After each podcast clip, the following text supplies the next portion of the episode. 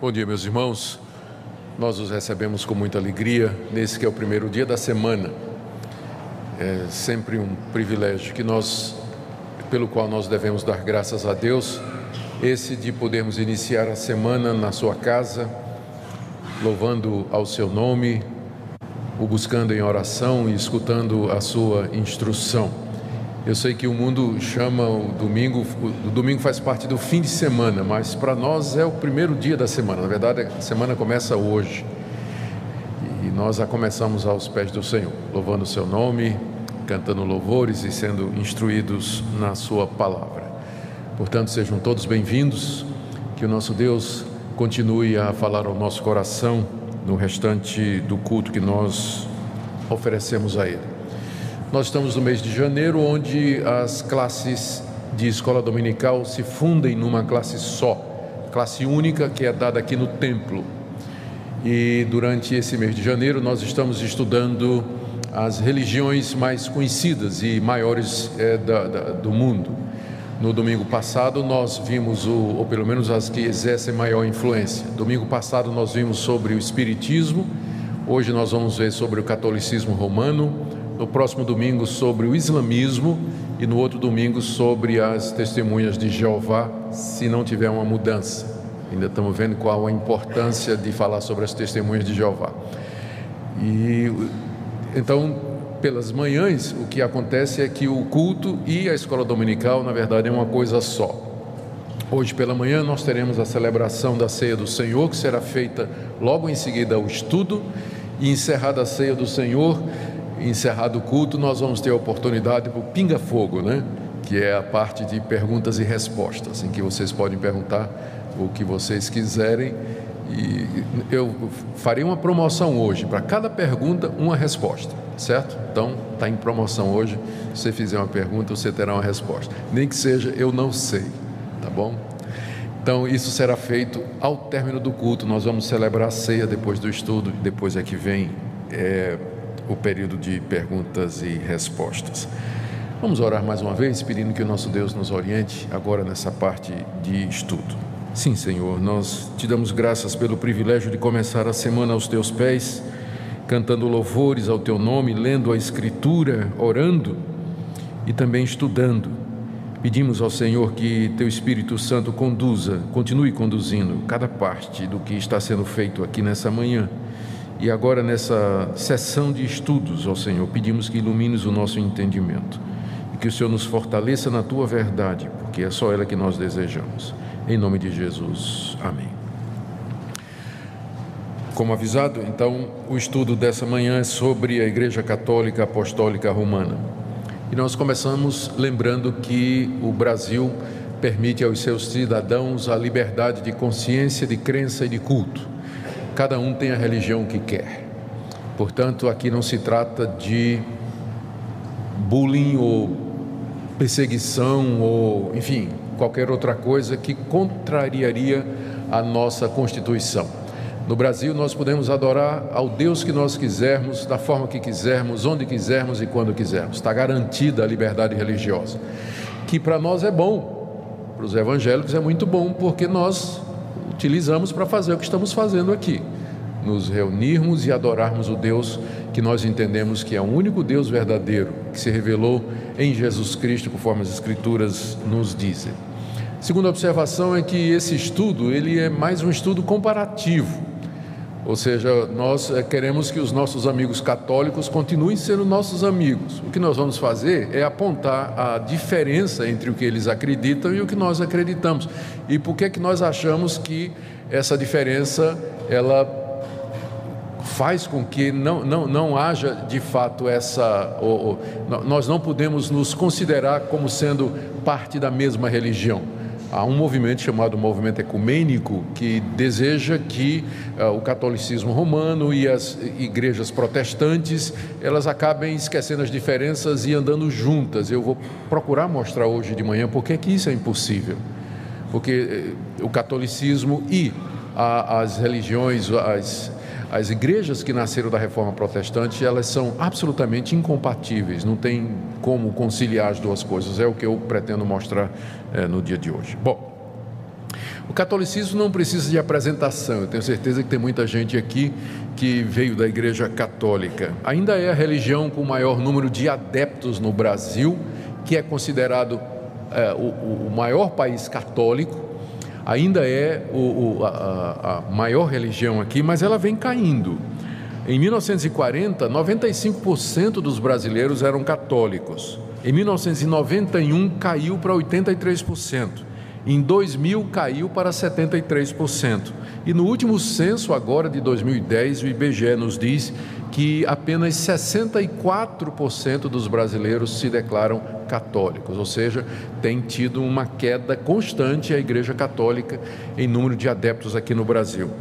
Ah, e dessa porcentagem de 64% da população brasileira, apenas uma porcentagem bem menor é que é de fato praticante de fato praticante. Ou seja, considerado em números reais, alguns chegam a dizer que se os evangélicos, que costumam ser mais praticantes, assim o forem, no final, o número de evangélicos e católicos praticantes é mais ou menos pau a pau, né? É, é, chega perto um do outro.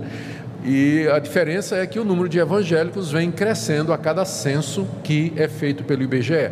A igreja evangélica vem crescendo no Brasil e isso com a passagem de muitos, muitos católicos para essas igrejas, especialmente as pentecostais e neopentecostais. Deixe-me dar aqui uma, um pequeno histórico do começo da Igreja é, Católica. Embora ela diga que começou com Cristo, na verdade, é, ela toma forma a partir de 324 com o decreto do imperador Constantino, que torna o cristianismo em religião oficial do Império Romano e multidões então concorrem para a igreja cristã para ganhar o favor do imperador. E não se conformando com a pureza do evangelho simples, começou-se a acrescentar ritos pagãos e modificar doutrinas. Eu vou falar de alguma delas mais adiante. No século XI, em, na verdade em 1054, houve o, o grande cisma do Oriente, foi a primeira grande divisão ah, na igreja chamada católica. As pessoas geralmente pensam que a reforma protestante foi a grande divisão. Não, não. Bem antes já teve o chamado grande cisma do Oriente, quando os líderes da Igreja Católica em Roma, sede do Ocidente, e os líderes da Igreja de Constantinopla, que era a capital do Oriente, eles discordaram com relação ao papel do Papa que a essa altura já vinha crescendo. O Papa queria ser o pai de toda a cristandade, mas os cristãos do Oriente, com sede em Constantinopla, disseram: Isso aí nós não vamos aceitar. E aí se excomungaram.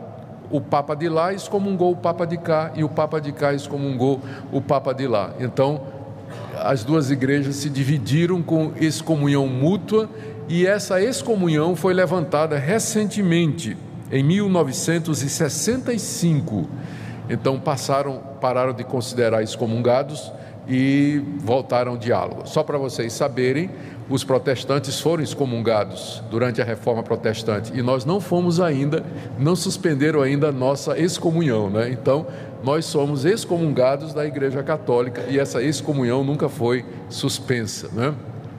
Então, essa conversa de irmãos separados, não, na prática, né, oficialmente, os protestantes são heréticos e são excomungados da Igreja Católica, e de acordo com a doutrina católica, já que de, fora da Igreja Católica não há salvação, então nós de fato estamos perdidos indo para o inferno.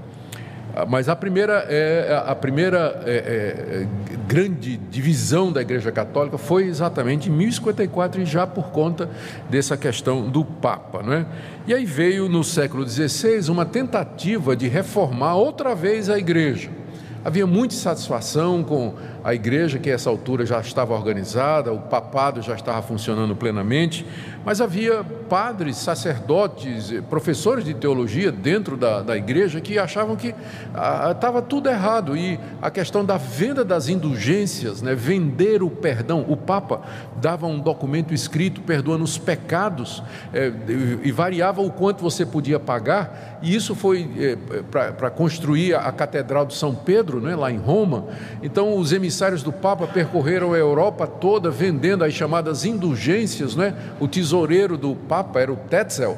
Ele dizia que quando a, a moeda caía tilintando no cofre, a alma saía voando do purgatório. Então, Lutero não aguentou isso. Né? Lutero e outros diziam, mas, tá, mas isso também é demais. E começou então um movimento de reforma querendo consertar essas doutrinas dentro da Igreja Católica. O movimento não deu certo para reformar a igreja de dentro para fora, e o Papa Leão, alguma coisa, excomungou Lutero e todos os que seguiam Lutero. Lutero então saiu da igreja e começou o movimento é, da, da, da, reforma protestante na Europa no século XVI. E aí homens como Lutero, Calvino, Zwinglio, John Hus, eles se separaram e aí nasceu a igreja protestante ou reformada de onde nós é, viemos. Ah, o ano que vem nós estaremos comemorando 500 anos desse movimento, 500 anos da reforma protestante. Bom, a, a igreja católica, logo em seguida, se reuniu em concílio na cidade de Trento e durante 18 anos ela discutiu o que fazer diante do crescimento da reforma protestante em todo o mundo. E aí esse concílio, que é um concílio extremamente importante, é chamado o concílio da Contra-Reforma, foi quando a Igreja Católica tomou posição com relação aos protestantes.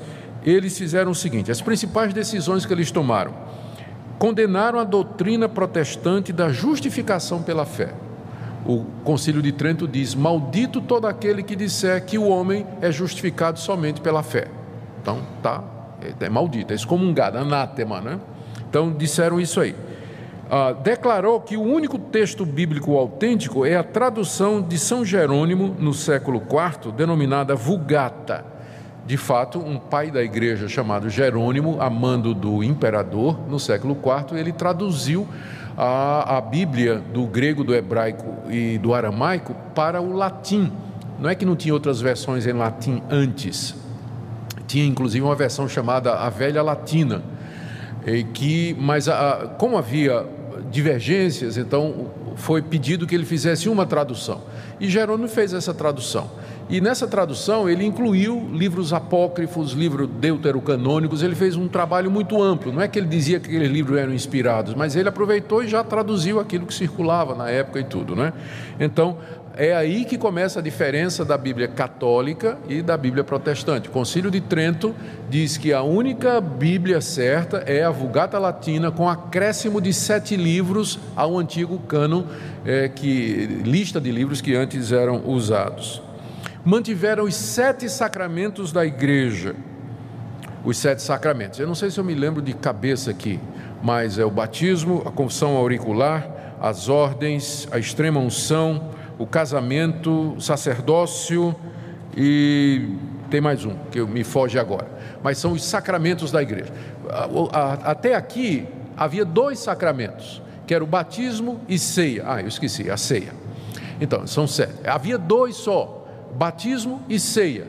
E aí o Concílio de Trento reafirma mais cinco sacramentos, ou seja, meios pelos quais Deus traz a sua graça e meios pelos quais o pecador pode obter o favor de Deus.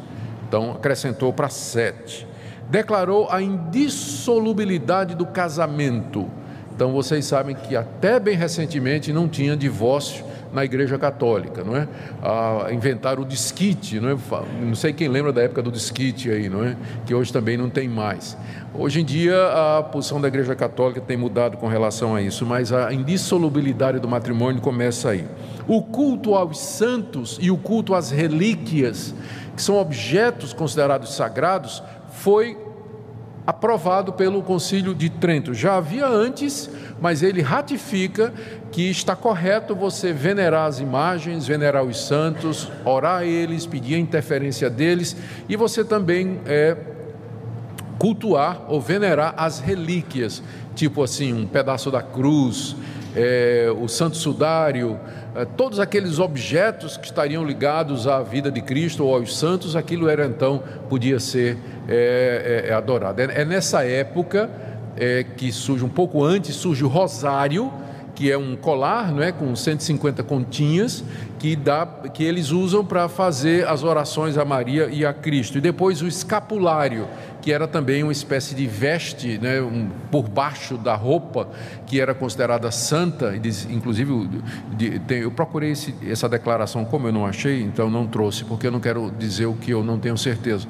Mas eu me lembro de ter lido que dizia que se alguém morre com escapulário, então ele, ele de fato tá, vai ter o perdão dos seus pecados é quando a doutrina também, no Concílio de Trento, a doutrina do purgatório e das indulgências é reafirmada, embora a, a, a, questão das indulgências sofreu uma repressão por parte da Igreja Católica, porque ela admitiu que houve abusos, não é? Ainda é possível, mas ah, como é que você pergunta, como é que é possível hoje? Sim, a missa de sétimo dia, né? ela é a, a forma moderna da indulgência você paga essa missa e é uma missa que, em que é feita oração sete dias depois pela alma daqueles que foram embora. Então continua se pagando pelo perdão de pecados, né? só que de uma outra forma. Esses dogmas do Concílio de Trento, nunca, que foram passados, começou em 1546, eles nunca foram revogados, né? Nunca foram revogados. Então continua valendo para a Igreja Católica. Então, atualmente a Igreja Católica tem uma grande influência política no mundo. Ela tenta se revitalizar com papas carismáticos, como o Papa Francisco, uh, mas em todo o mundo ela está experimentando uma diminuição acentuada em sua membresia. Isso se deve à secularização, na Europa, por exemplo, lá também os protestantes estão perdendo membros, não é? Ah, se deve a, a, a, particularmente ao crescimento do movimento evangélico em, em todo o mundo. Deixe-me tentar passar para vocês, no tempo que nós temos, algumas doutrinas básicas da Igreja Católica Romana. Ah, primeiro, com relação à fonte de autoridade. Essa pergunta é sempre muito importante. O que é que uma determinada religião ou grupo religioso aceita como fonte de autoridade? A igreja presbiteriana diz que a Bíblia e somente a Bíblia é a palavra de Deus. Se você for para os mormons, eles vão dizer a Bíblia e o livro de Mormon.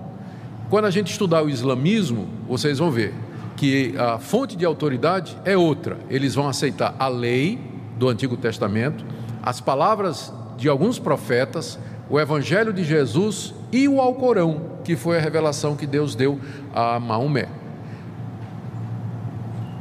Sempre o Espiritismo, como nós vimos no domingo passado, aceita como fonte de autoridade a Bíblia e as informações dos espíritos através dos médiums. É? O que, que a Igreja Católica aceita como fonte de autoridade? Ela tem três fontes de autoridade, enquanto que os protestantes protestaram contra isso, é? e o lema da reforma foi sola escritura, exatamente esse ponto. A Igreja Católica tem três fontes de autoridade. Primeiro, a Bíblia. Ela aceita a Bíblia como sendo a palavra de Deus. Só que para ela, a Bíblia não é uma revelação fechada, completa. Além da Bíblia, Deus continuou a se revelar na igreja e é o que eles chamam de tradição.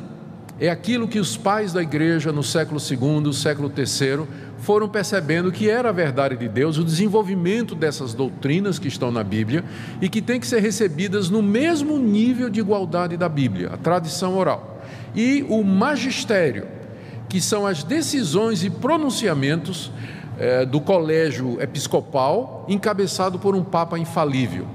Então, essas três fontes constituem a base de autoridade da Igreja Católica. Aqui, ó, o Concílio de Trento, em 1546, disse: eu estou lendo aqui o, o, a seção 4, o item 783. A verdade e disciplina estão contidos nos livros escritos, que é a Bíblia, e nas tradições orais.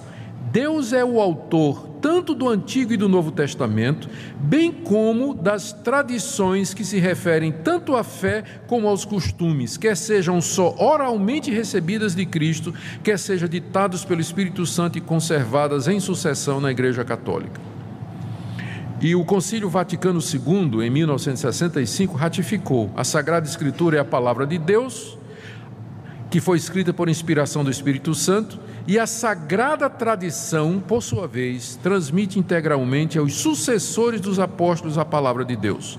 Ou seja, em resumo, a Igreja Católica aceita essas três fontes. Isso explica porque é que os, é, você vai encontrar na Igreja Católica dogmas que não estão na Bíblia, tipo assim, a virgindade perpétua de Maria, Maria nasceu sem pecado, Maria subiu aos céus depois da morte, nada disso está na Bíblia.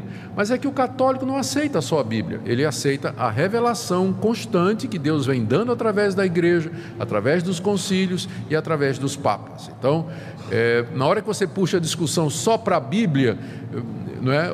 aí o, o católico que conhece a sua doutrina vai dizer: sim, mas a Bíblia não não é a única fonte de verdade. A igreja, ela continua recebendo revelações é, de verdades da, da parte de Deus. Em resumo, essa é a principal diferença.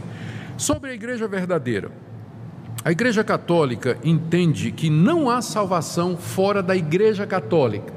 Quando fala da igreja católica, é da estrutura da igreja, a igreja como organização. Você tem que ser um católico praticante. Fora da igreja não há salvação. O Papa Pio IX, em 1864, declarou que a Igreja Católica é a única verdadeira religião e não há salvação fora dela. Em 1302, o Papa Bonifácio VIII disse: Declaramos, dizemos e determinamos que cada criatura humana deve se submeter à autoridade do Papa de Roma para a sua salvação.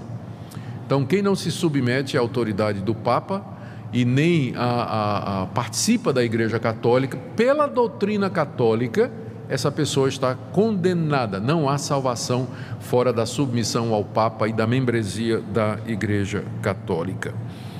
Aí o pessoal vai dizer, mas vocês não dizem a mesma coisa? Eu dizer, eu não. Para mim, onde, onde houver fé no Senhor Jesus Cristo como Senhor e Salvador, acompanhada de arrependimento de pecados, ali tem salvação. A pessoa pode estar na igreja que for mas se ele crer em Jesus como seu único e suficiente Salvador, está arrependido dos seus pecados e espera somente em Cristo para a vida eterna, ali está o meu irmão, ali está a igreja. Pode ser na denominação que for. É bem diferente da atitude católica, não é? Tem que estar na igreja católica para poder ser salvo. Ah, um outro ponto aqui, que é básico para a igreja católica, é, é a doutrina do sacerdócio dos padres ah, o, os, nós vamos chamar de sacerdote, porque eles fazem uma distinção. Então, mas um, o sacerdote que é, que é o padre, né, o sacerdote católico. O Concílio de Trento de 1546 considerou o sacerdote como sendo capaz de perdoar pecados como Deus, não a pessoa do sacerdote, mas é que ele está representando Jesus Cristo. E essa doutrina católica do sacerdócio dos padres, o padre funcionando como mediador entre Deus e os homens, eles entendem que é uma continuação do sacerdócio do Antigo Testamento. No Antigo Testamento, Moisés estabeleceu pessoas, sacerdotes, que ofereciam sacrifícios sobre o altar e intercediam ah, diante de Deus pelo povo e se voltava para o povo e pronunciava a absolvição, o perdão de pecados. Eles entendem que o sacerdote católico exerce a mesma função, só que agora, em vez de sacrifícios, o sacerdote media a missa, é o, sacri... o santo sacrifício da missa. Então, em vez de ser o sacrifício de um animal, é o pão e o vinho que são o corpo de Jesus. Então, eles dizem, a doutrina católica diz, que pelas palavras do sacerdote, o pão e o vinho a hóstia, né, se transformam no corpo de Cristo. Eles fazem inclusive uma diferença aqui para dizer o seguinte: o que muda, eles, eles, aqui estão usando o pensamento de um filósofo grego chamado Aristóteles, que fez a distinção entre forma e essência, entre essência e acidente. Ele diz: quando o sacerdote pronuncia as palavras, isto é o meu corpo que é dado por vós, fazer isso em memória de mim, então o pão e o vinho continuam na forma no acidente da, da mesma maneira, mas a essência dele se transubstancia no corpo e no sangue de Cristo. Então, é de fato, Cristo está ali presente em corpo, cabelo, osso, nervo, sangue, músculo, ele está ali. A forma ainda é do pão e do vinho, mas a essência é literalmente a pessoa de Cristo. Então, o sacerdote é a pessoa que tem o poder de fazer esse milagre da transubstanciação. É o nome que a Igreja Católica dá ao que acontece durante a missa, a hóstia. Tanto é que depois que termina a missa, a hóstia e o vinho eles são levados e preservados num determinado lugar. Não pode é considerado como santo, né? não pode, ou então é levado para um doente, ou enfim, é, é, continua com esses, essas propriedades espirituais, não é? Enquanto que nas igrejas protestantes evangélicas o que nós entendemos é que ah, o, é um símbolo. Cristo está presente espiritualmente. Ele está de fato presente, mas apenas espiritualmente e não fisicamente. Por isso que quando termina a ceia a gente não tem nenhum cuidado especial com o pão e com o vinho. Embora eu vi falar de um pastor que costumava colocar tudo num lenço, levava para casa e enterrava no quintal da casa dele, né?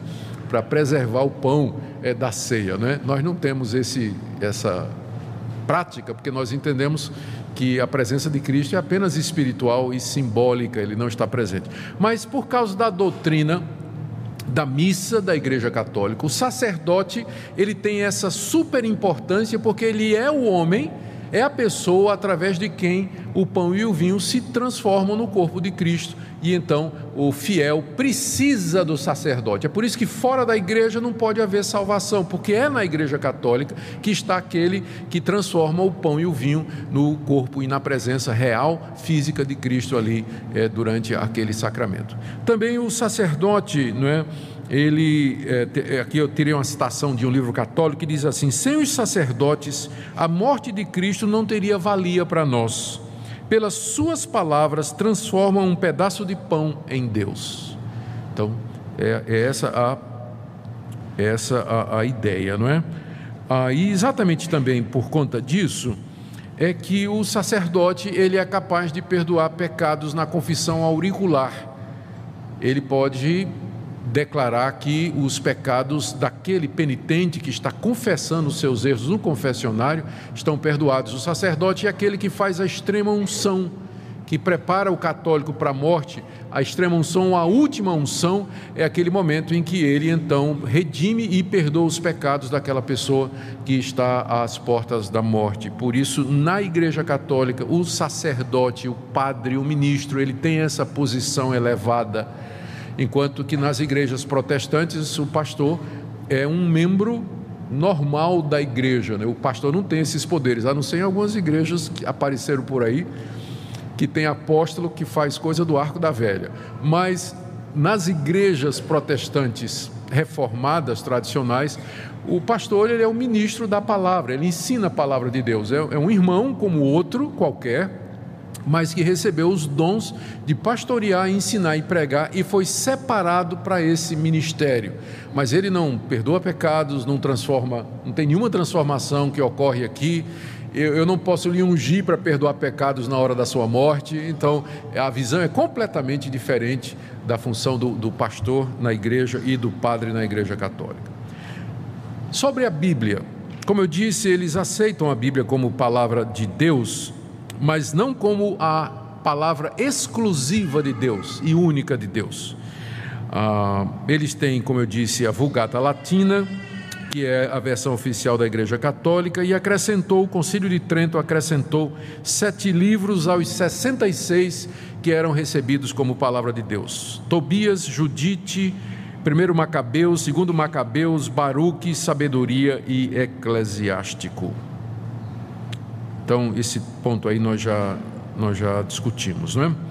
Sobre o Papa. A palavra Papa quer dizer pai. Na visão católica, os papas, eles são os sucessores de Pedro, que teria sido o primeiro papa. E, portanto, tem a mesma autoridade que Pedro. O texto fundamental para essa doutrina católica é Mateus, capítulo 16, a partir do verso 13. Indo Jesus para os lados de Cesareia de Filipe, perguntou a seus discípulos: Quem diz o povo ser o filho do homem? E eles responderam: Uns dizem João Batista, outros Elias e outros Jeremias ou algum dos profetas. Mas vós, continuou ele, quem dizeis que eu sou? Respondeu Simão Pedro, respondendo Simão Pedro, disse: Tu és o Cristo, filho do Deus vivo.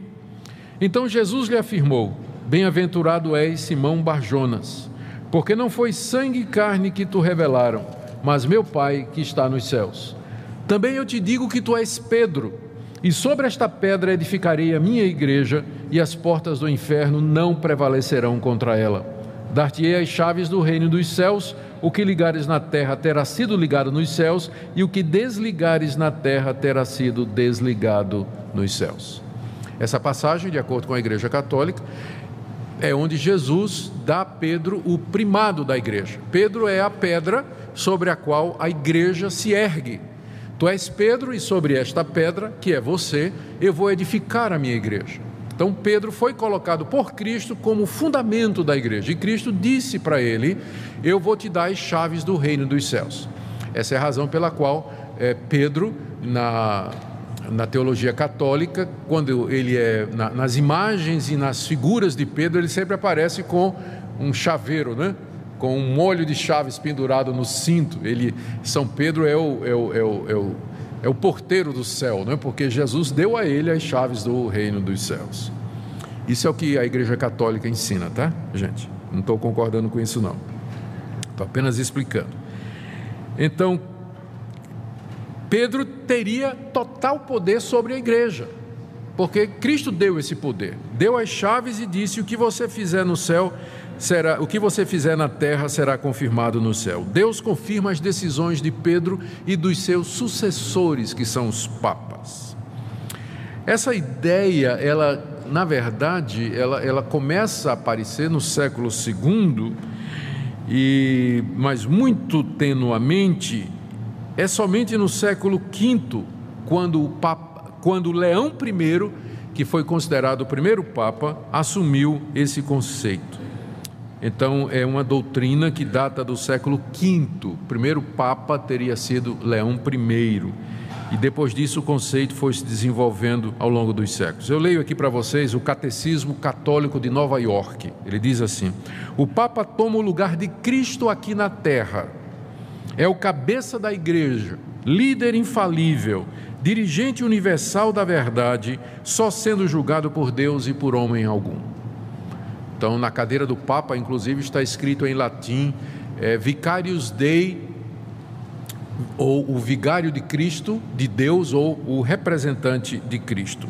O Concílio de Trento, em 1546, disse o seguinte: o Papa, falando ex cátedra, é infalível. Então, a definição da infalibilidade papal é de 1546. O que é que significa escátedra? Cátedra é cadeira em latim. E é o lugar onde o Papa senta, e lá está escrito o, o vigário de Deus, né? Vicário Dei, em latim, o, o, o substituto, o representante de Deus. Quando o Papa se senta naquela cadeira e ele faz pronunciamentos sobre fé e prática, esses pronunciamentos são infalíveis e não podem ser revogados. E passa a ser dogma para o católico. O católico tem que aceitar isso que o Papa pronuncia ali. Por exemplo, é, duas, dois exemplos. O Papa Pio IX, em 1854, falando ex cátedra, disse que Maria foi concebida sem pecado e virou dogma da Igreja Católica depois dessa declaração dele.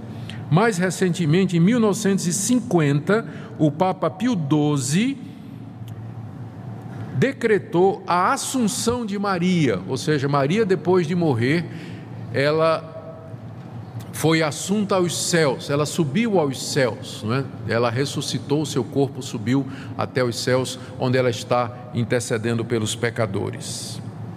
E por falar em Maria, esse é um ponto também muito importante dentro do catolicismo romano. Ah, em 431, o concílio de Éfeso chamou Maria de mãe de Deus. A razão pela qual esse concílio tão cedo na história do cristianismo chama Maria de mãe de Deus é porque eles estavam lutando contra uma heresia que dizia que Jesus não tinha corpo real, Jesus era uma aparência. O nome dessa heresia era docetismo. Então os docéticos diziam que Jesus, porque era Deus, não é porque era Deus, ele não poderia ter um corpo humano verdadeiro.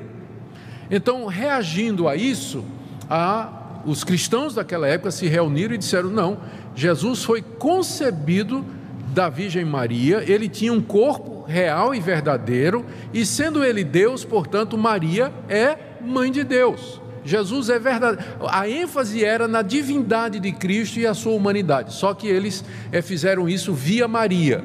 Né? Então, Maria é a mãe de Deus. Faltou o cuidado de dizer que Maria é a mãe da parte humana de Jesus, porque Deus de fato não tem mãe. Mas o concílio definiu isso aí. Ah, Maria passa a ser considerada então a mediadora entre Deus e os homens. Vocês todos já, já devem ter visto aqueles plásticos na, no vidro traseiro do carro de alguns amigos católicos dizendo: pede à mãe que o filho atende, não é? Pede à mãe que o filho atende. Ah, em 1854, o Papa eu já falei, decretou a Imaculada Conceição de Maria, em 50, ah, olha o que é que o Papa Pio XII declarou: Maria ressuscitou dos mortos logo após a sua morte, foi levada aos céus e lá entronizada como rainha dos céus. Então, na teologia católica, Maria está agora assentada no trono à direita de Deus, juntamente com Jesus Cristo, e ela é a mediadora entre Deus e os homens, entre Deus e Cristo. Um, purgatório é uma doutrina que foi declarada como dogma em 1439 por Gregório o Grande. Tomás de Aquino, que é o, grande teólogo católico, ele diz assim: no purgatório o sofrimento é idêntico ao do inferno, só que dura menos. Purgatório, na teologia católica, é um estado após a morte em que entram aqueles que cometeram pecados mortais e, após certo sofrimento, esses pecados são purificados e eles sobem aos céus. A teologia católica faz diferença entre pecado mortal e pecado venial. São sete pecados mortais: gula, blasfêmia, assassinato, mentira, adultério. E tem os pecados veniais, que são todos os outros. Ah, os pecados veniais, eles podem receber perdão aqui, se você seguir toda a tramitação católica para isso. A missa, confissão auricular, extremunção, esmolas, tudo. Os pecados mortais, você ainda tem uma chance depois da morte, que é o purgatório. Você vai para o purgatório para purgar pelo sofrimento esses pecados que não foram perdoados durante a sua vida aqui. E para diminuir o tempo de sofrimento no purgatório, é possível os vivos, os parentes e os amigos, abreviar o tempo de sofrimento dando esmola para a igreja, fazendo penitência ou pagando missa de sétimo dia. Então, daí vem a oração pelos mortos dentro da igreja católica. A orar, a orar por aquelas almas que estão no purgatório, para que o sofrimento delas seja abreviado e elas possam imediatamente passar para o céu é, depois do tempo de sofrimento. Então pode-se e deve-se orar pelos mortos, pagando a missa de sétimo dia, para que se abrevie seu tempo no purgatório e logo se vá ao céu. Sobre imagens, que é geralmente uma das grandes diferenças né, que os protestantes são os primeiros a apontar, a dizer para o católico que ele pratica idolatria. Se você disser para um católico que conhece a doutrina de que ele está praticando idolatria, ele vai dar uma risada, dizendo: Você não entende. É, não, não, existe uma diferença na Igreja Católica entre veneração e adoração. Adoramos somente a Deus, mas veneramos os santos. Então, como é que isso começou? Isso começou no século VI com o Papa Gregório Magno. Ele achou que era interessante introduzir na igreja imagens e pinturas dos santos de Jesus, de Maria, para inspirar os analfabetos, as pessoas que não conseguiam conceber o Evangelho, pessoa que tinha capacidade pouca, pequena de, de entender, e é um pessoal que entende mais gravura e imagem. Então, esse Papa, ele entendeu que trazendo para dentro da igreja as imagens e os símbolos, a, ajudaria numa forma de catequese para as pessoas, não é? Só que isso que começou com um objetivo didático, né, para ensinar, acabou sendo corrompido e as pessoas começaram, na verdade, a se dirigir às imagens dos santos, a, enfim, para fazer as suas devoções. Em 787, o segundo concílio de Nicéia é, regulamentou isso e fez essa distinção. Disse que é, venerar vem do verbo grego é, do léo, que significa servir, e é a atitude que o católico pode ter para com os santos, para com as imagens e as relíquias. Eles veneram, no sentido que eles respeitam, eles é, fazem devoções, dirigem orações, fazem pedidos aos que já morreram, mas a adoração, que vem do grego latrel ou latria, é dirigida somente a Deus. Só que na prática, o catolicismo popular não tem a menor ideia dessa distinção. A gente sabe disso. As pessoas, na verdade, se curvam mesmo diante das imagens, diante da imagem de Maria, e prestam a essas imagens adoração, dirigem orações, fazem pedidos, fazem promessa, cumprem voto. Então, se isso não é adoração, eu não sei o que é. é, é acaba sendo uma distinção semântica apenas, porque na prática é a mesma, a mesma coisa. No catecismo, é, o catecismo católico, ele traz a lista dos dez mandamentos. E é interessante. O terceiro mandamento, o segundo mandamento que está na Bíblia, inclusive na Bíblia deles, diz: Não farás para ti imagens de escultura, não as adorarás, nem lhes darás culto. É o segundo mandamento que proíbe que os que conhecem a Deus façam imagens ou representações de Deus ou de qualquer outra coisa e preste culto àquela imagem. O catecismo católico tirou esse mandamento, tirou esse mandamento, e para completar dez, dividiu o décimo mandamento em dois. O décimo mandamento diz assim: Não cobiçarás a mulher do teu próximo, não cobiçarás coisa alguma do teu próximo, nem o seu boi, nem o seu jumento, nem nada. Aí o que é que o catecismo católico fez? Ele dividiu esse mandamento em dois. O nono mandamento passa a ser: Não cobiçarás a mulher do teu próximo, e o décimo mandamento passa a ser: Não cobiçarás as coisas do teu próximo. Por quê? Porque tirou o terceiro, o segundo mandamento, que diz: Não farás para ti imagem de escultura. Então, os dez mandamentos no catecismo católico é diferente dos dez mandamentos que você tem aqui, porque foi excluído o mandamento a respeito das imagens. Embora na Bíblia católica, na Vulgata, tenha. E, por fim, talvez a diferença mais importante é a justificação do pecador diante de Deus. Como é que a pessoa é justificada diante de Deus? A teologia católica admite que Cristo morreu na cruz pelos pecadores, admite que ele deu sua vida para perdoar pecados. Contudo, a justificação do pecador, o perdão que é dado ao pecador, não é um ato de Deus em que ele nos considera justo e nos perdoa os pecados de uma vez para sempre.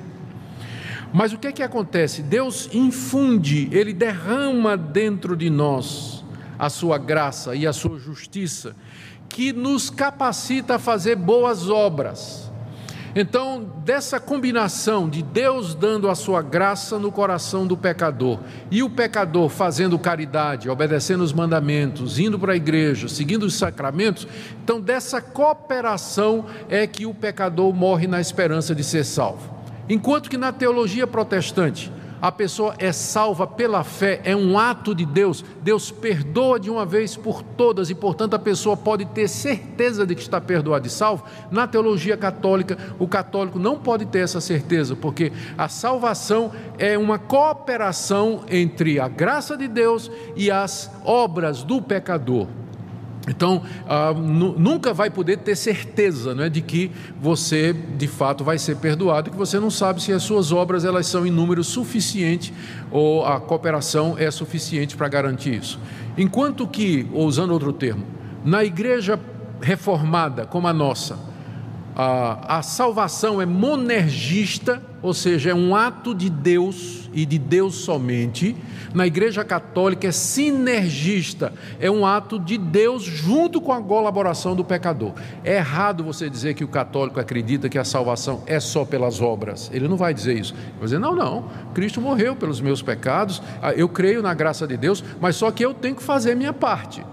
Se eu não fizer minha parte, isso não vai adiantar nada né? eu posso, eu posso não, não merecer. Então é uma sinergia, é uma combinação. Enquanto que na igreja, esse foi o ponto da reforma protestante. Lutero descobriu, mas peraí, A Bíblia está dizendo que Deus justifica o pecador pela fé, é pela graça, não por obras, não tem participação minha. Eu sou um pecador que recebo a graça de Deus livremente. A salvação é um dom de Deus do começo ao fim, ela não é resultado da minha cooperação com Deus. E você vê como essa é, é, é, essa ideia né, sinergista, esse pensamento católico da cooperação do pecador na salvação, ela impregnou a nossa cultura brasileira. Eu costumo dizer que os evangélicos brasileiros continuam com a alma católica, porque é, é, é duro para o evangélico é, entender isso. Ele sempre fica pensando que ele tem que colaborar para a salvação dele, para a justificação dele. E aí, quando chega seitas evangélicas dizendo você tem que dar isso, você tem que fazer é, é, é, campanha tal para poder fazer a sua salvação, você tem que fazer sacrifício e tudo mais. É, o brasileiro vai com muita facilidade, porque essa mentalidade de cooperação com Deus para a salvação está na raiz do povo brasileiro que foi colonizado pela Igreja Católica. Né? Ideias populares do tipo assim, você vê escrito na traseira do caminhão, né? o bom filho Deus ajuda. Já viram aquela caminhão que tem uma plaquinha atrás, o bom filho, Deus ajuda, né? Então, essa cooperação sua com Deus para a salvação, isso é da teologia católica. Ah, as obras que são necessárias para que o pecador participe para ser salvo, o católico participe para ser salvo, é, incluem a confissão, participação na missa e extrema unção. Olha o que é que o Concílio de Trento aquele da Contra-Reforma, declarou na sessão é, sexta, no cânone 9. Se alguém diz que o pecador é justificado pela fé somente, significando que nada mais é requerido para cooperar a fim de obter a graça da justificação, que seja maldito. Ou seja, nós somos, de acordo com o Conselho de Trento, malditos, porque nós cremos exatamente nisso, que a justificação é pela fé. Cristo fez uma obra completa, não tem nada mais a ser feito a não ser humilhar-se diante de Deus, reconhecer que é pecador e receber gratuitamente o perdão completo que Cristo comprou na cruz por nós. Muito bem, eu, estas são algumas das doutrinas é, fundamentais e principais da Igreja Católica. Em que é que os protestantes então divergem, não é? O que que deu origem à reforma protestante, que vai fazer 500 anos? Não? Por que, que essa diferença toda? Bom, primeiro com relação ao conceito de igreja e quem é o seu cabeça. De acordo com a Escritura, e eu quero aqui pegar Efésios, capítulo 1. Efésios capítulo 1 verso 22 e 23. Falando de Cristo, o apóstolo Paulo diz que Deus pôs todas as coisas debaixo dos seus pés, e para ser o cabeça sobre todas as coisas o deu à igreja, a qual é o seu corpo, a plenitude daquele que a tudo enche em todas as coisas. E aqui no capítulo 5 da carta aos Efésios, verso 23, Paulo diz: O marido é o cabeça da mulher, como também Cristo é o cabeça da igreja. Cristo é o cabeça da igreja. E juntamente com esta estas duas passagens, há dezenas de outras no Novo Testamento que diz que quem é o cabeça da igreja é Jesus Cristo. Jesus Cristo é o cabeça da igreja, ele é o Senhor da igreja, ele é o centro da igreja, é dele que procede toda a autoridade toda autoridade no céu e na terra. Dizer que o Papa é o cabeça de Cristo o transforma num usurpador. E foi por esse motivo que os reformadores disseram que o Papa é o anticristo. É o anticristo. Aquele que a Bíblia diz que iria se levantar contra Cristo e tomando o lugar de Cristo.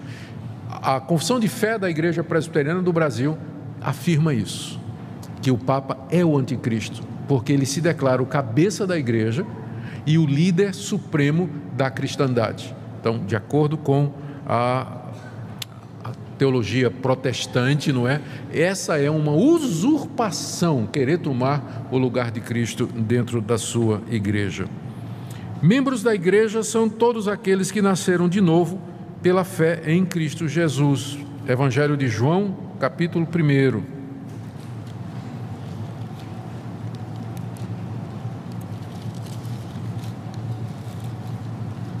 João, capítulo 1. Verso 11. Ele veio para o que era seu e os seus não o receberam. Mas a todos quantos o receberam, deu-lhes o poder de serem feitos filhos de Deus, a saber, os que creem no seu nome, os quais não nasceram do sangue, nem da vontade da carne, nem da vontade do homem, mas de Deus. Filhos de Deus, membros da Igreja de Cristo, são todos aqueles em todo lugar que creem em Jesus Cristo como sendo o Filho de Deus. Sobre sacerdócio, Há várias, várias listas de dons espirituais no Novo Testamento e sacerdote não aparece em nenhuma delas. Quando a Bíblia fala sobre sacerdote, se refere a Cristo como sendo o único sacerdote que nós temos. Hebreus, capítulo 7, verso 17, onde se refere a Cristo dizendo: uh, citando o Salmo 110, verso, 14, verso 4: Tu és sacerdote para sempre, segundo a ordem de Melquisedeque. O que o autor da carta aos Hebreus está dizendo é que os sacerdotes do Antigo Testamento eram da tribo de Levi e faziam parte de uma ordem temporal. Eles foram constituídos durante um tempo para ministrar aqueles sacrifícios de animais que eram tipos e figuras de Cristo.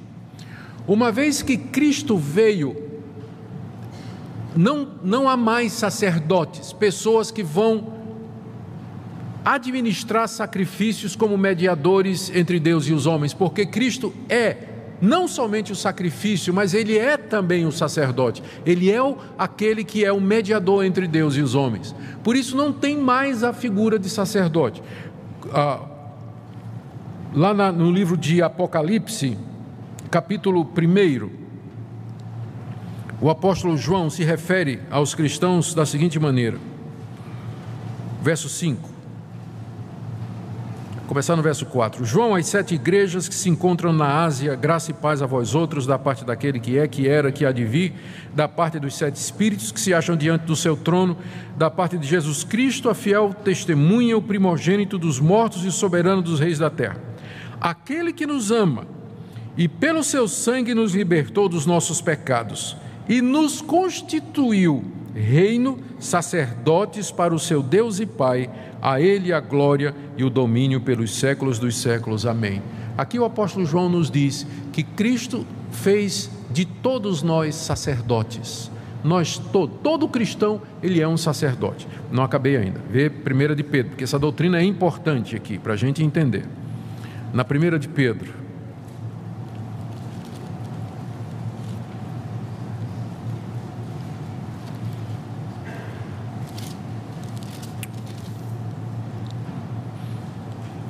capítulo 2.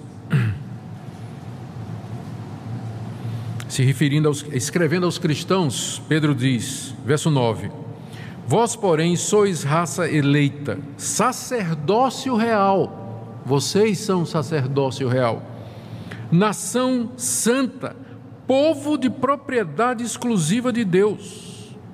Pedro se refere aos cristãos como sendo sacerdócio real, nação santa, povo exclusivo de Deus.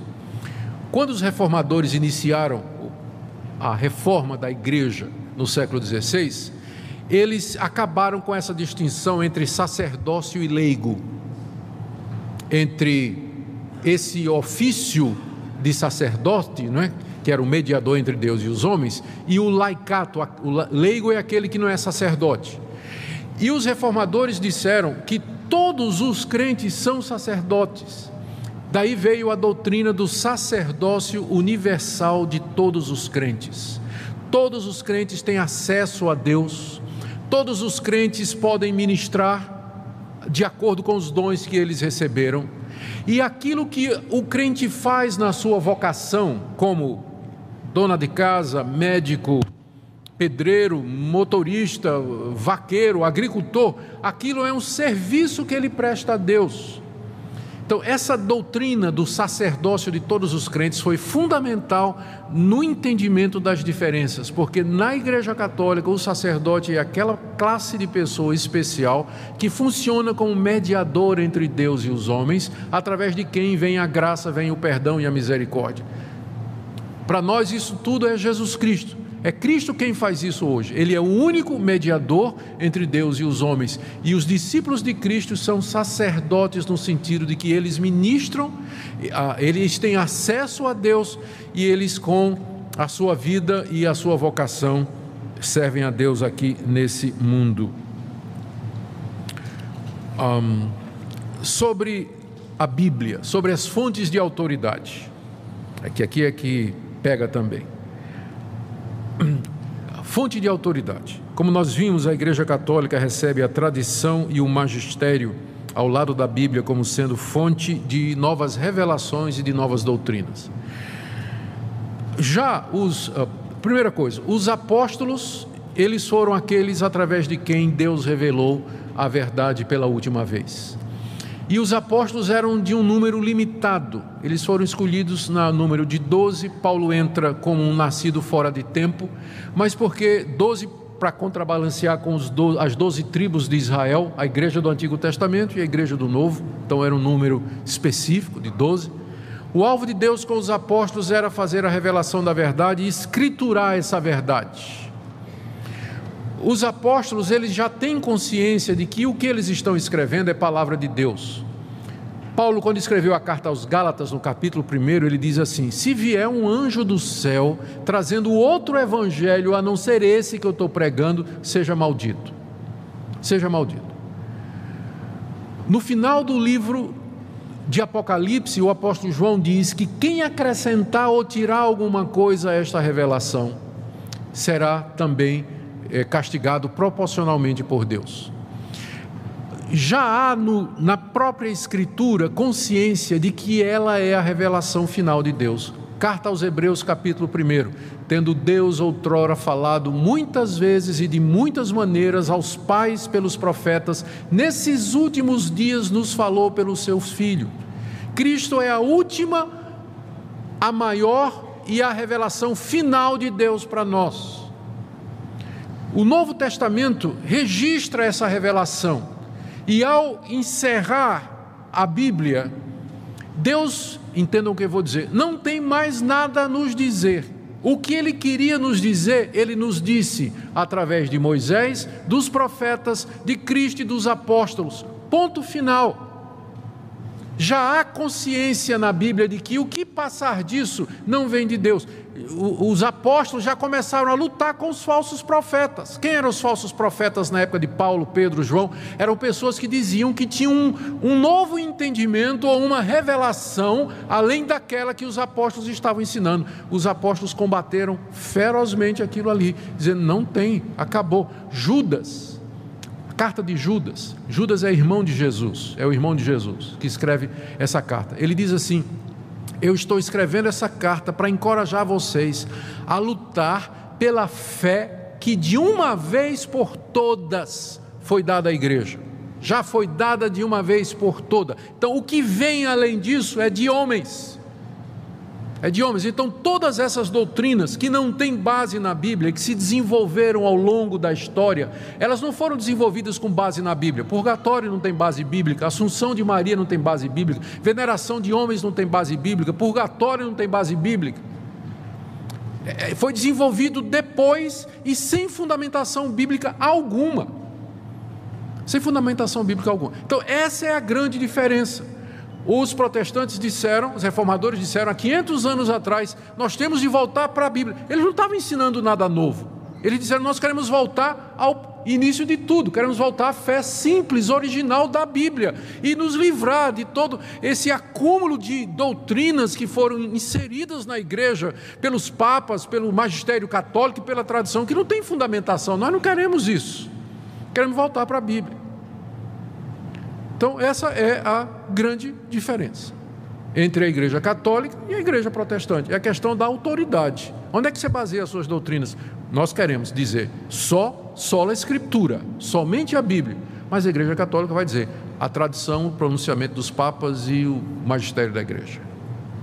Então a diferença é, é muito grande, não é? Agora, vamos voltar lá para o outro ponto central, que é a interpretação de Mateus 16. Pedro é de fato o Papa? É isso que Jesus quis dizer? Mateus 16, verso 18, palavras de Jesus a Pedro: Eu te digo que tu és Pedro, e sobre esta pedra edificarei a minha igreja, e as portas do inferno não prevalecerão contra ela. Dar-te-ei as chaves do reino dos céus, o que ligares na terra terá sido ligado nos céus, e o que desligares na terra terá sido desligado dos céus. Uma regra simples de interpretação bíblica é que você não forma doutrina a partir de uma única passagem.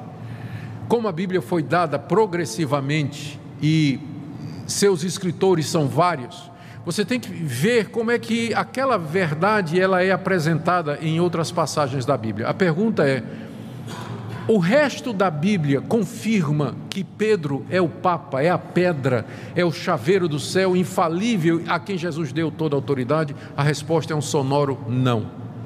Não. Vamos, vamos conferir.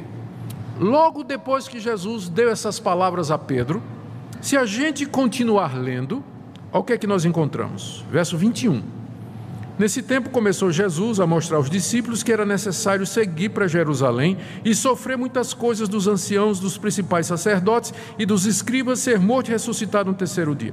Então Pedro, a quem Jesus já tinha dito: Tu és Pedro, e sobre essa pedra edificarei minha igreja, daria as chaves dos céus, etc. Pedro, chamando-o à parte, começou a reprovar a Jesus, dizendo: Tem compaixão de ti, Senhor isso de modo algum te acontecerá. Mas Jesus, voltando-se, disse a Pedro: Arreda Satanás. Tu és para mim pedra de tropeço.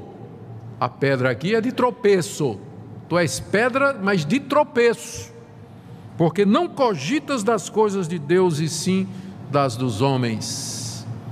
Como é que. A, é? Infalível ele não era, com certeza, né? Está na cara de que ele não era infalível. E para ser a pedra sobre a qual a igreja seria edificada, está uma pedra meio bamba, né? Meio incerta e meio insegura. Continuando, capítulo 18. Como se deve tratar o irmão culpado? Jesus diz a partir do verso 15: Se teu irmão pecar contra ti, vai arguí-lo entre ti e ele só. Se ele te ouvir, ganhaste a teu irmão. Se, porém, não te ouvir, toma ainda contigo uma ou duas pessoas, para que, pelo depoimento de duas ou três testemunhas, toda a palavra se estabeleça. E se ele não atender, diz, e a igreja se recusar a ouvir também, a igreja considera como gentil e publicano. Em verdade vos digo que tudo que ligares na terra terá sido ligado nos céus, e tudo que desligares na terra terá sido desligado nos céus. Ué, isso aqui não foi uma promessa para Pedro? No verso 18? Tudo que ligares na terra, não é isso? Tanto é que ele tem as chaves do céu, mas aqui Jesus está dando a mesma promessa para a igreja. Então é óbvio que não era exclusivo de Pedro. As chaves dos céus está com a igreja, no sentido de que é a igreja que tem a pregação do evangelho, que abre o reino dos céus para os homens. E a recusa desse evangelho fecha o reino dos céus para os homens. Não é um homem que tem a chave para abrir e fechar o reino dos céus, mas é dado à igreja isso aqui. Continuando. Ah, pastor, mas isso que Pedro fez foi antes, foi antes do dia de Pentecostes, o Espírito Santo não tinha vindo aí. Tá bom. Gálatas. O Espírito Santo já tinha chegado, o Evangelho já estava crescendo, a igreja de Jerusalém, liderada pelos apóstolos, estava firme Olha o que Paulo conta em Gálatas 2, verso 11. Quando, porém, Cefas, que é Pedro, veio a Antioquia, resisti-lhe face a face, porque se tornara repreensível. Repreensível. Pedro tinha dificuldade em aceitar que o não-judeu pudesse receber o evangelho. Ainda era o ranço do legalismo judaico. E aí o que é que acontecia? Quando Pedro estava com os judeus, ele se comportava como judeu, mas ele queria que os gentios, ou pensava que era melhor que os gentios se circuncidassem, se tornassem judeus. Aí uma vez Pedro foi visitar Antioquia, que era uma igreja feita de não-judeus. E chegou lá, ele resolveu fazer o jogo. E sentou-se lá com os gentios e comendo com eles e tudo, tendo comunhão. De repente o pessoal diz: Olha, está chegando uma turma aí da igreja de Jerusalém, aqueles judeus ortodoxos e tudo mais. Aí Pedro já começou a disfarçar. Ele não queria ser visto comendo com os gentios. Tirou o time de campo, ficou meio assim de canto. Aí Paulo chegou. Aí quando Paulo viu, Paulo esqueceu que Pedro era o Papa, né? E disse: Por que que você, por que que você está fazendo essa incoerência? Gálatas 2.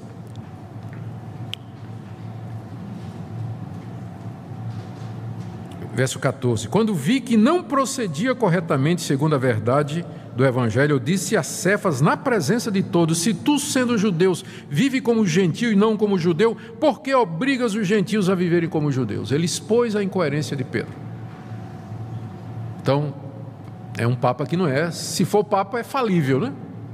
Porque pelo menos há vários outros há, há, pelo menos dois registros do erro. Mas vamos perguntar a Pedro quem é a pedra. A melhor coisa é isso, né? A gente ir direto na fonte e perguntar, Pedro, quem é a pedra então? Abra aí na primeira carta de Pedro.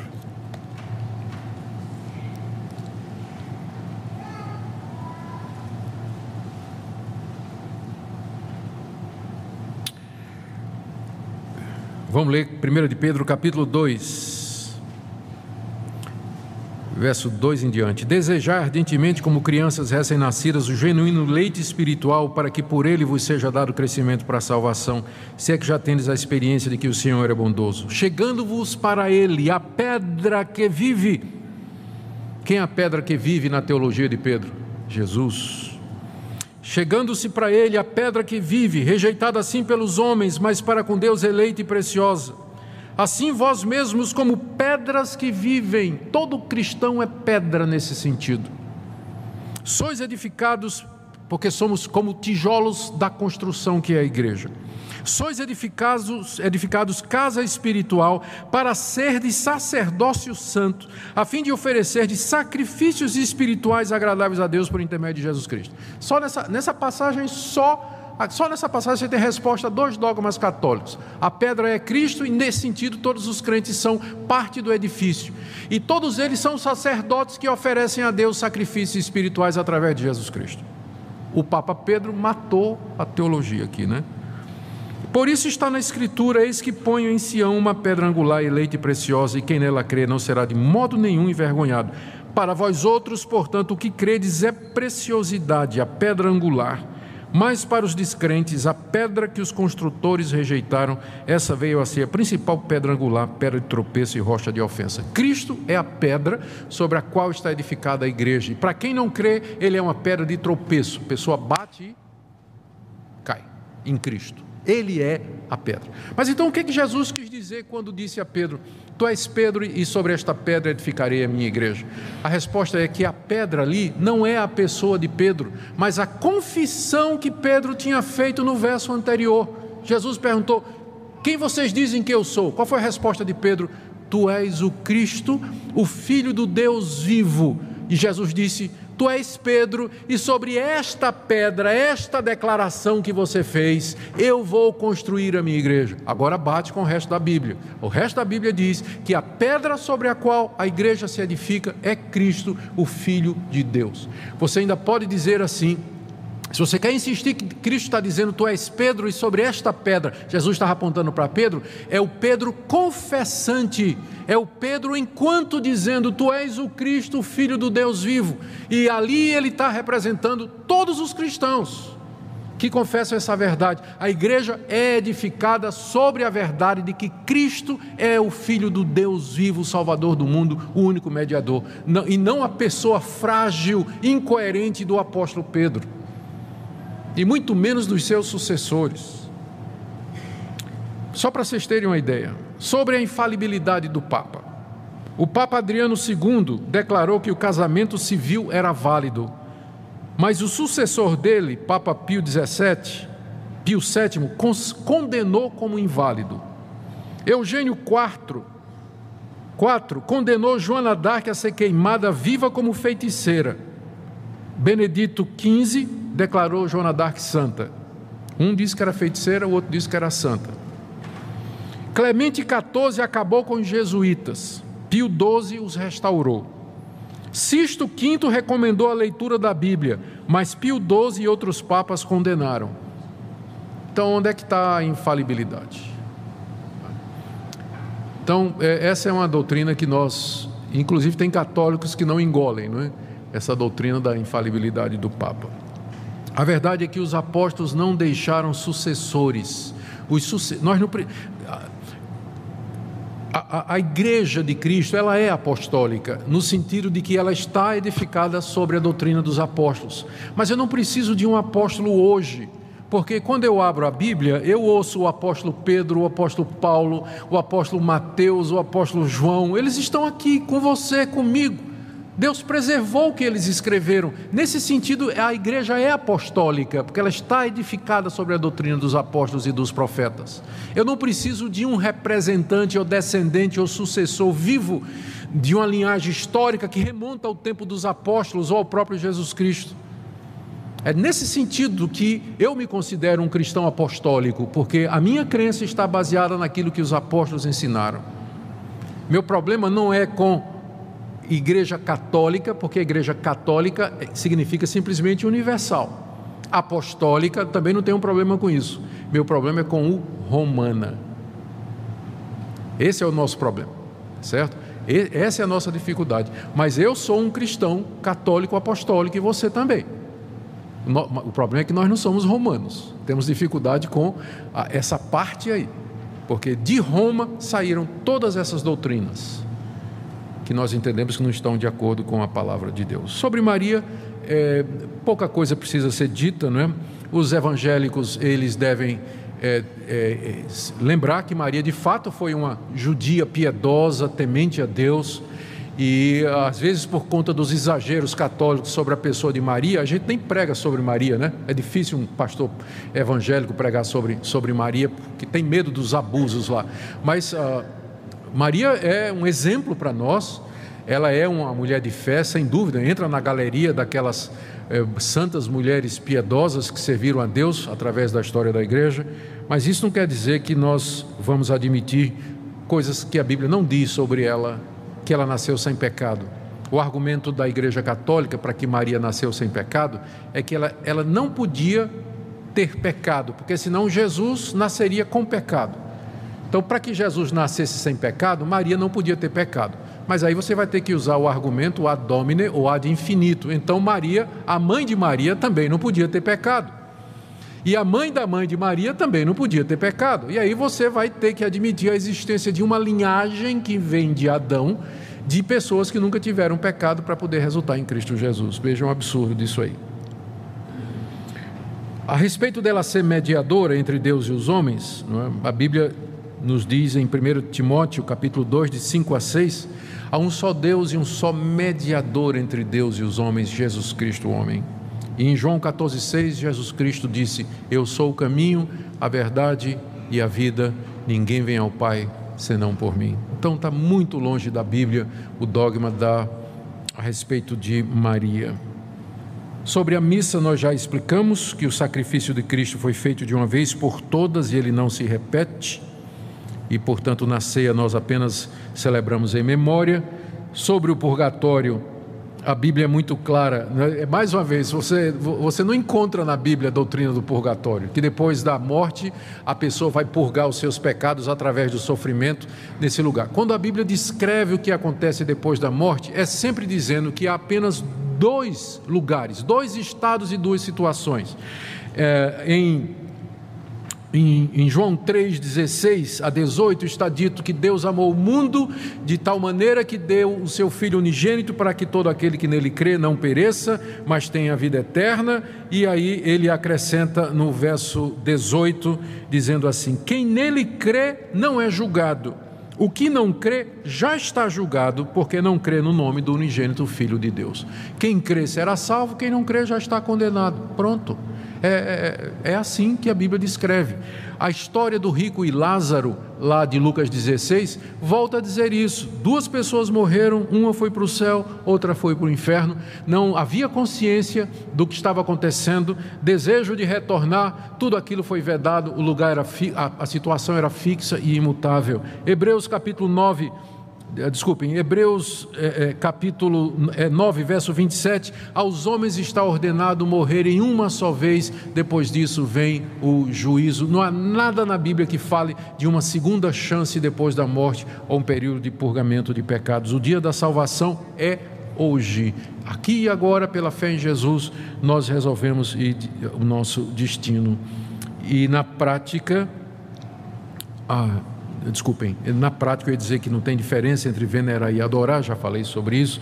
E por fim, a salvação, que é o ponto de maior divergência. Né? Efésios capítulo 2, a palavra de Deus é muito clara a respeito disso. Efésios capítulo 2, versos 8 e 9, foi um verso muito usado na reforma protestante. Pela graça sois salvos, mediante a fé.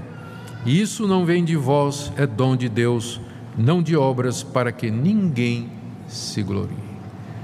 É nessa verdade, nessa pedra que nós nos firmamos. E pensando agora já nas conclusões, por isso que nós não podemos é, considerar a Igreja Católica Apostólica Romana como uma igreja irmã. Quando um amigo católico é convencido da verdade, que os protestantes ensinaram e ele deseja se tornar membro de uma igreja protestante, ele é rebatizado. Exatamente porque nós não consideramos o batismo católico como sendo válido. Não, não é válido porque a intenção é outra. Esqueci de mencionar isso aqui. O batismo na Igreja Católica ele tira a culpa do pecado original. Para nós, o batismo não tira culpa nem lava pecado de ninguém. É o símbolo da aliança que Deus tem conosco e com os nossos filhos. A Confissão de Fé de Westminster, nós já dissemos, considera o papado como sendo o anticristo, ou como expressão do anticristo, alguém que toma o lugar de Cristo aqui nesse mundo. A igreja presbiteriana proíbe os pastores de realizar culto ecumênico com sacerdote católico. Então, não me convide na sua formatura, se você quiser um culto ecumênico, eu vou ter que ficar constrangido, mas vou dizer não, porque a igreja presbiteriana proíbe os seus pastores de fazer participar de culto ecumênico, exatamente porque não considera a Igreja Católica como sendo uma igreja irmã, uma igreja que seja irmã. Ah, quer dizer então que não tem crente verdadeiro na Igreja Católica? Não, eu não estou dizendo isso. Na verdade, eu creio que tem. Pela graça de Deus, eu creio que há pessoas dentro da Igreja Católica que já entenderam, mas aí eles não vão se sentir muito bem em casa, lá.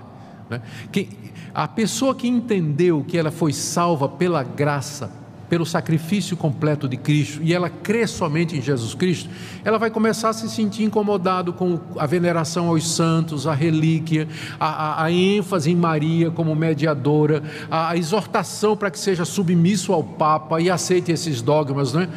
Pode até haver, eu creio que há, gente que crê de fato em Jesus e somente em Cristo para a sua salvação na Igreja Católica. Mas eu acho difícil compreender como é que ele se sente confortável quando ele ouve estas outras coisas que são tão contrárias a, a, àquilo que ele acredita. Que Cristo e somente Cristo é o Salvador. Que Padre não perdoa pecado, confissão não, não, perdoa pecado, extrema unção não perdoa pecado. Quem perdoa pecado é Deus mediante Jesus. Quando eu me arrependo e creio nele, confesso os meus pecados e peço perdão. Então, ah, como dissemos, no Brasil a liberdade de crença, não é? Todo mundo acredita no que quiser. E aqui não, não se constitui nenhum embaraço ou bullying, não é? Dos nossos amigos católicos, apenas explicando as diferenças que há entre aquilo que nós cremos e aquilo que a Igreja Católica acredita. Vamos orar. Nosso Deus, nós não queremos apenas um debate de opiniões, mas nós queremos ficar firmes na verdade. E nós entendemos que essa verdade está revelada na Bíblia. Nos ajuda a entender a Bíblia com clareza a não acrescentar nada. E que tudo que nós façamos tenha fundamentação na Bíblia, porque ela é a tua palavra, palavra de Deus, como espada, martelo, rocha, fogo, escudo, lâmpada. São todas essas figuras que ela usa para nos dizer da sua importância e da sua exclusividade. Pedimos, nosso Deus, que nos perdoe quando fomos além da Bíblia ou ficamos aquém do que ela ensina. Nós queremos pedir também quando, às vezes, temos sido intransigentes com aquelas pessoas que não pensam como nós, nos ajuda a amar e a mostrar a verdade em amor.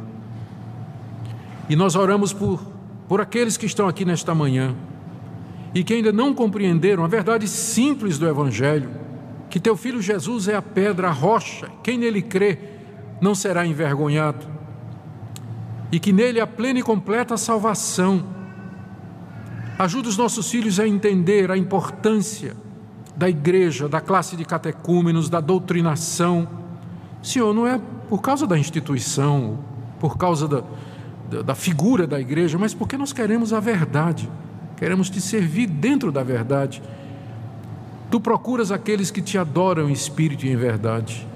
E é isso que nós queremos ser e fazer.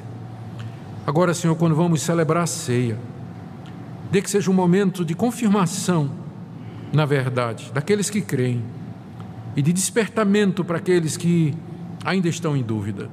É o que nós te pedimos em nome de Jesus.